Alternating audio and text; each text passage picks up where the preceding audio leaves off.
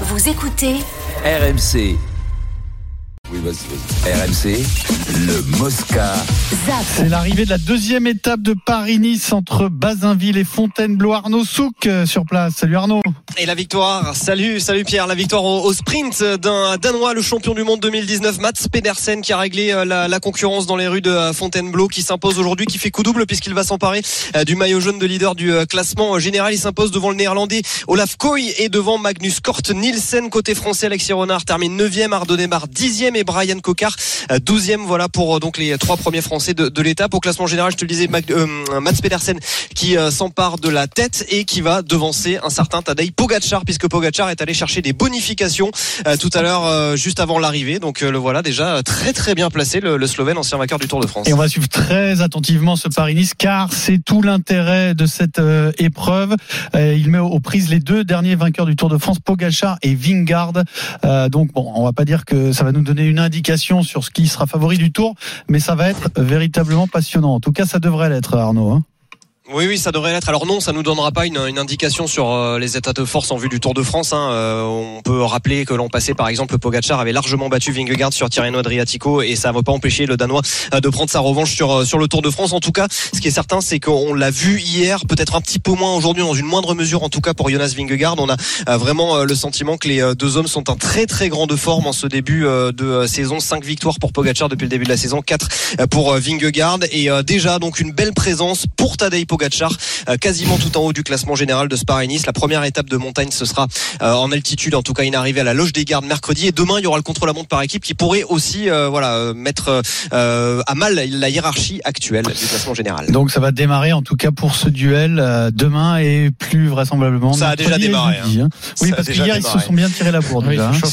Belle Merci peignée, ouais, effectivement. beaucoup Arnaud. Alors euh, autre événement cette saison, on l'espère en tout cas, un champion du monde de Formule 1 passionnant. Alors c'était la première manche hier. Et alors cette première manche a peut-être un peu laissé euh, certains sur leur faim euh, parce que bah, c'est vrai que Red Bull a tant dominé ce Grand Prix qu'on se demande s'il va y avoir vraiment match avec Ferrari. Charles Leclerc a dû abandonner. Les Alpines, qui sont pour nous euh, français, ben, l'autre attraction, euh, n'ont pas vécu un très très beau week-end. Alors un vrai cauchemar pour Ocon, qui a été accablé par les pénalités, et même pour Gasly, qui fait une belle course, ben, la qualification a été complètement ratée. Donc il remonte du fond de la grille euh, jusqu'au point en terminant en neuvième, mais c'est pas un premier week-end qui nous donne beaucoup beaucoup d'espoir. L'espoir, c'est Aston Martin. Euh, c'est peut-être l'invité surprise et Alonso euh, qui prend la troisième place. Donc confirmation que sa voiture est très compétitive. Euh, on en avait un peu parlé avec Jean-Luc Roy euh, la semaine dernière, Vincent.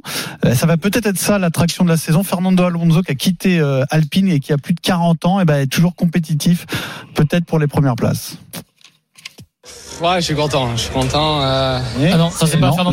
J'attendais, plutôt, Fernando j'attendais plutôt la réponse de Vincent avant, Está muy contento, está muy contento. Je savais pas. avant Je d'entendre. savais pas. 41 ans, Alonso, peut-être encore compétitif, Vincent. Non, mais Quarantaine, on voit que les hein, Ferrari ont du mal et du coup c'est peut-être euh, c'est peut-être les les, les Aston Martin. Qui vont leur tenir la, dragée haute.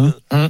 Non, mais ils ont mis des moyens. Aston Martin, c'est un Bah truc de fou. Ils ont débauché tous les meilleurs ingénieurs de toutes les, belle les grandes hein. équipes. Belle polémique en disant que la voiture elle est très proche de celle des Red Bull parce qu'ils ont débauché plein de L'ingénieur de Bull. chez Red Bull, ils disent qu'ils ont moitié copié euh, la voiture qui ressemble énormément à Red Bull. Ah, c'est mais- interdit de copier alors. Eh, On peut pas c'est- copier. un Les Formule mecs, 1, ils ont copié. euh, Comme à l'école, c'est interdit de copier. Là. Tu C'est fais pour ça qu'ils veux. cachent- Ou alors ils prennent les mêmes voitures, alors. pour ça qu'ils cachent les voitures. Après, s'ils ont débauché les meilleurs, euh, c'est normal qu'ils soient bons. hein. Pardon, voilà. Et après, après c'est les moyens. C'est c'est c'est quoi comme moteur? C'est Aston Martin qui, a c'est un moteur Aston Martin? Euh, non, c'est pas, c'est c'est français. Hein, Martin le moteur, c'est pas Mercedes.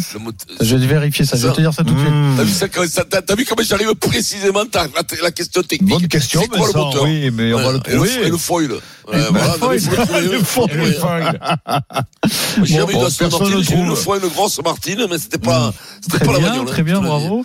Euh, en attendant, en attendant, on va écouter Pierre Gasly parce Ah. que c'est le sourire côté euh, Alpine Ah oui. puisqu'il est remonté euh, de la dernière ligne place, à à la neuvième place. On l'écoute au micro de Canal+. Ouais, je suis content, je suis content. euh, Mercedes. c'est euh, vraiment une bonne course. Je pense qu'on finit. euh, on fait du mieux qu'on pouvait. On a été agressif. Euh, voilà, on a essayé d'utiliser un peu le- la performance de la voiture en se décalant par rapport aux autres. Et on a réussi à, à remonter. Je fais une course propre. Tout donné à la fin pour essayer d'aller chercher Bottas. Il n'a pas manqué grand chose. Mais euh, voilà, on sait sur, sur quoi il faut travailler. Voilà, on sait sur quoi il faut travailler. On les attendait plus haut quand même, hein, puisqu'ils visent euh, la quatrième place au niveau constructeur. Ouais, hein. Ouais, mais enfin, c'est le premier tour quand même. euh, Pierrot, c'est c'est quand même tout nouveau là. là, Oh, il n'y a pas eu d'essai. Donc, Oui, mais enfin, donc, tu sais, en. Formule 1, Le si problème, tu c'est démarres pas bien, c'est compliqué Oui, de rattraper Pierrot, le le problème, c'est qu'il n'y a pas beaucoup d'essais. Donc ils arrivent au premier tout- Grand Prix. mais tout le monde, c'est pareil. Eh oui, pour tout le bien monde. sûr, Euh, mais, c'est pour ça que Vincent a raison. Oui, mais quand tu connais la bagnole, quand t'as Eh quand t'as une antériorité, ça va. Lui, sur Alpine Renault, ils sont pas quand même. je suis d'accord avec Vincent, il faut attendre les premiers Grands Prix la Sur-. Sur Alpine, pour Ocon, il fait partie de la maison depuis un moment, c'est son équipe. Oui, oui, Gasly, il a mais- dit, la Gasly. Gasly, il a dit, il, faudra tr- entre 3 et 4 Grands Prix pour avoir pris euh, to- la Ah, totale mesure de cette voiture en Grand Prix. Il a donnez-moi Ocon- 3 ou 4 Grands Prix. Ocon, c'est inco- incompréhensible. Sur la ligne de départ, il est décalé, il prend des pénalités, il prend 5 secondes. Enfin. Ensuite, quand il fait sa pénalité, il reste, il respecte pas, enfin, l'équipe ne respecte pas les 5 secondes avant d'intervenir sur la voiture. En euh, 10 repartant, secondes, je sais pas il combien. reprend une pénalité. donc sa course est morte, et il finit par, euh, par jeter l'éponge au 41e tour. Mais c'est un, un vrai cauchemar. Invraisemblable. Après, il y a des consignes, c'est-à-dire que il a expliqué lui qui fait tout le temps ça, se décaler légèrement sur la grille Et de départ, autorisé. et sauf que ça ne l'est Ouais, plus. Donc à un moment, c'est- Donc, donc, c'est-à-dire qu'ils n'ont pas pris connaissance Ah bah règlement. ouais, il y a quand même une énorme erreur euh, Donc, collective. bah oui. hein. Ouais, non, mais si je, si je les règles, à chaque, mais- et Bah, comment tu fais alors pour doubler quand tu te décales Non, pas? Non, sur non, sur la le grille départ, de la grille départ. de Mais départ. sur la grille de départ, comment tu fais Et si bah tu décales pas? emplacement, Non. tu dois te rester à ton Lui, il emplacement. était décalé un peu. Avant, t'avais le droit, maintenant, t'as plus le droit. Mais le problème, c'est que c'est les dirigeants qui font. C'est les, techniciens qui devraient le dire. T'es bon en créneau, toi, Vincent? Oh, c'est terrible, quoi. Je crois que, non, mais moi, toujours le pneu, tout le temps le pneu, je prends le, le trottoir, tout le temps. Je, je, Ah, je grignote non, un peu c'est le trottoir. Ouais, non, mais ça, c'est le créneau, ça. Est-ce que Ça, tu pousses la voiture arrière pour te faire de la place Ah ouais, voilà. Et la voiture Pierrot, devant tout est permis. aussi, Pierrot. Ouais, pardon, là, tout est permis. Tout est permis. C'est les- En fait, c'est alors, moi, moi, je suis pas très, je suis pas très matérialiste. Tu vois, les bagnoles et tout ça, moi, Ah. Oui, mais c'est je m'en c'est- fous, moi, de le problème, c'est que c'est matérialiste des- pour les, autres. hein, pas- Ah ouais, alors,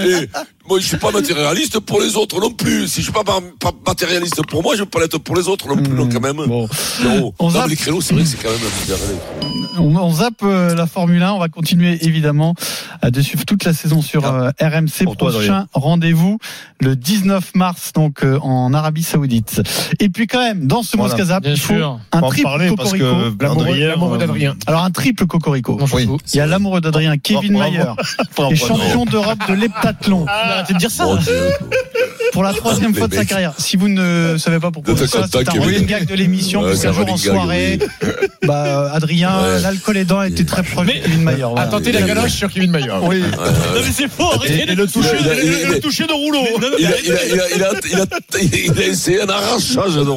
C'est- C'est la onzième épreuve du décathlon. Vous ne vous intéressez pas aux sportifs, moi je m'y intéresse. Excusez-moi d'aimer le sport. Donc triple. Cocorico Vincent. Kevin Mayer, champion d'Europe de de l'heptathlon pour la Kevin, troisième bravo. fois de sa carrière. Perrine Lafont, deux titres mondiaux coup sur coup en, en boss, euh, ce qui en fait bah, le plus gros palmarès de son sport au niveau mondial puisqu'elle en est désormais à cinq titres. Elle qui a failli euh, raccrocher en plus, hein, qui a Bon. connu un, un moment difficile dans sa carrière. Et puis euh, Tess le 2, c'est le Big Air Vincent. Et Big tu Air. sauras tout sur le Big Air cette Oh semaine puisque nous recevrons la championne du monde le 2. Vincent aussi, champion de Big Air Kikadi. Qu'est-ce que c'est le Big Air, euh, Big Air, bah, c'est euh, Jean-Marie, c'est Jean-Marie. Jean-Marie, C'est Big Air. Jean-Marie Ça, c'est Big Air. Non, c'est- tu descends, t'as un énorme tremplin, et après tu fais des figures en l'air. C'est- Oui, mais c'est. Ah, d'accord.